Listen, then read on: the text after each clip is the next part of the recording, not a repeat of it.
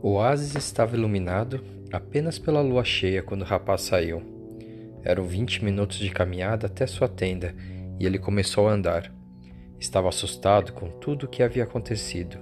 Tinha mergulhado na alma do mundo e o preço por acreditar nisso era sua vida, uma aposta alta. Mas tinha apostado alto desde o dia em que havia vendido suas ovelhas para seguir sua linda pessoal. E como dizia o cameleiro, morrer amanhã era tão bom como morrer em qualquer outro dia. Todo dia era feito para ser vivido ou para abandonar o mundo. Tudo dependia apenas de uma palavra, Maktub.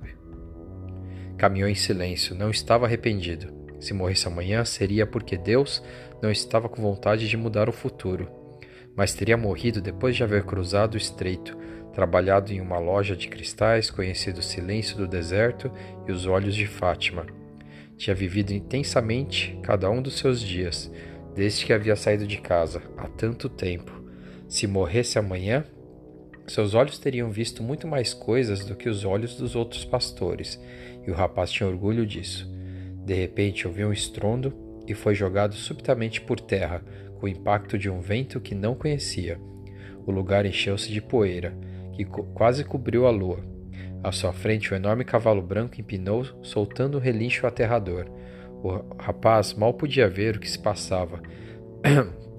Mas quando a poeira assentou um pouco, sentiu um pavor que jamais havia sentido antes. Em cima do cavalo estava um cavaleiro todo vestido de negro, com um falcão em seu ombro esquerdo. Usava um turbante e um lenço que lhe cobria todo o rosto, deixando apenas os olhos de fora. Parecia o mensageiro do deserto, mas sua presença era mais forte do que todas as pessoas que havia conhecido na vida. O estranho cavaleiro puxou a enorme espada curva que trazia presa à cela. O aço brilhou com a luz da lua. Quem ousou ler O Voo dos Gaviões? perguntou, com uma voz tão forte que pareceu ecoar entre as cinquenta mil tamareiras do alfaion. Eu ousei, disse o rapaz. Lembrou-se imediatamente da imagem de Santiago Matamouros em seu cavalo branco com os infiéis sob os cascos. Era exatamente assim, só que agora a situação estava invertida. Eu ousei, repetiu o rapaz e abaixou a cabeça para receber o golpe da espada. Muitas vidas serão salvas, porque vocês não contavam com a alma do mundo. A espada, porém, não desceu rápido. A mão do estranho foi abaixando lentamente até que a ponta da lâmina tocou na testa do rapaz. Era tão afiada que saiu uma gota de sangue. O cavaleiro estava completamente imóvel. O rapaz também. Não pensou um minuto sequer em fugir. Dentro do seu coração, uma estranha alegria tomou conta dele, e a morrer por sua lenda pessoal e por Fátima. Os sinais eram verdadeiros, enfim. Ali estava o inimigo. E por causa disso ele não precisava se preocupar com a morte, porque havia uma alma do mundo. Daqui a pouco ele estaria fazendo parte dela, e amanhã o inimigo faria parte dela também. O estranho, porém, apenas mantinha a espada em sua testa. Por que você leu o voo dos pássaros? Li apenas o que os pássaros queriam contar. Eles querem salvar o oásis e vocês morrerão. O oásis tem mais homens que vocês. A espada continuava em sua testa. Quem é você para mudar o destino de Alá? Alá fez os exércitos e fez também os pássaros. Alá me mostrou a linguagem dos pássaros. Tudo foi escrito pela mesma mão, disse o rapaz, lembrando as palavras do cameleiro. O estranho finalmente tirou a espada da testa. O rapaz sentiu um certo alívio, mas não podia fugir. Cuidado com as adivinhações, declarou o estranho. Quando as coisas estão escritas, não há como evitá-las. Apenas vi um exército, respondeu o rapaz. Não vi o resultado de uma batalha. O cavaleiro parecia contente com a resposta, mas mantinha a espada na sua mão. O que faz um estrangeiro numa terra estrangeira? Busco minha lenda pessoal, algo que você não entenderá nunca.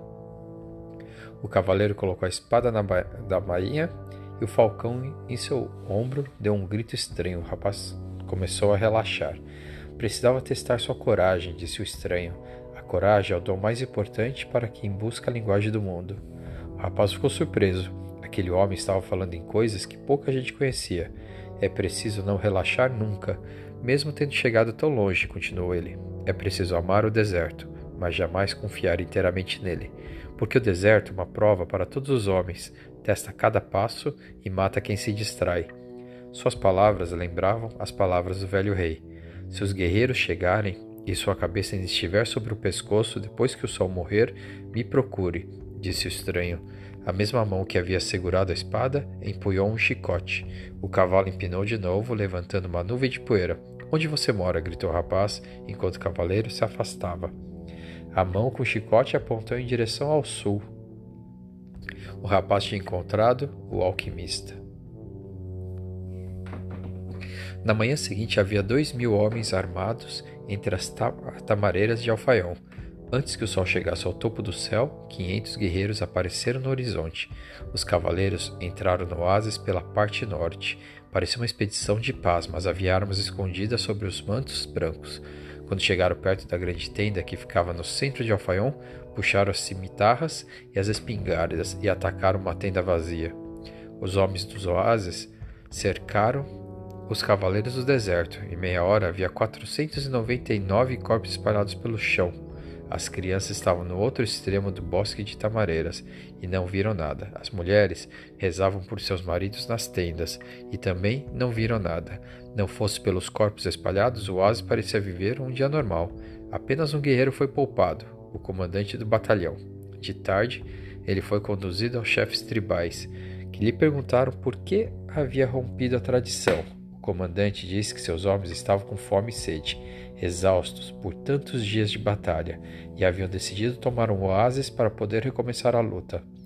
O chefe tribal disse que sentia pelos guerreiros, mas a tradição jamais pode ser rompida. A única coisa que muda no deserto são as dunas, quando sopra o vento. Depois, condenou o comandante a uma morte sem honra. Em vez do aço ou da bala de fuzil, ele foi enforcado numa tamareira também morta. Seu corpo balançou com o vento do deserto. O chefe tribal chamou o estrangeiro, estrangeiro e lhe deu 50 moedas de ouro. Depois, tornou a recordar a história de José no Egito e pediu-lhe que fosse conselheiro do oásis.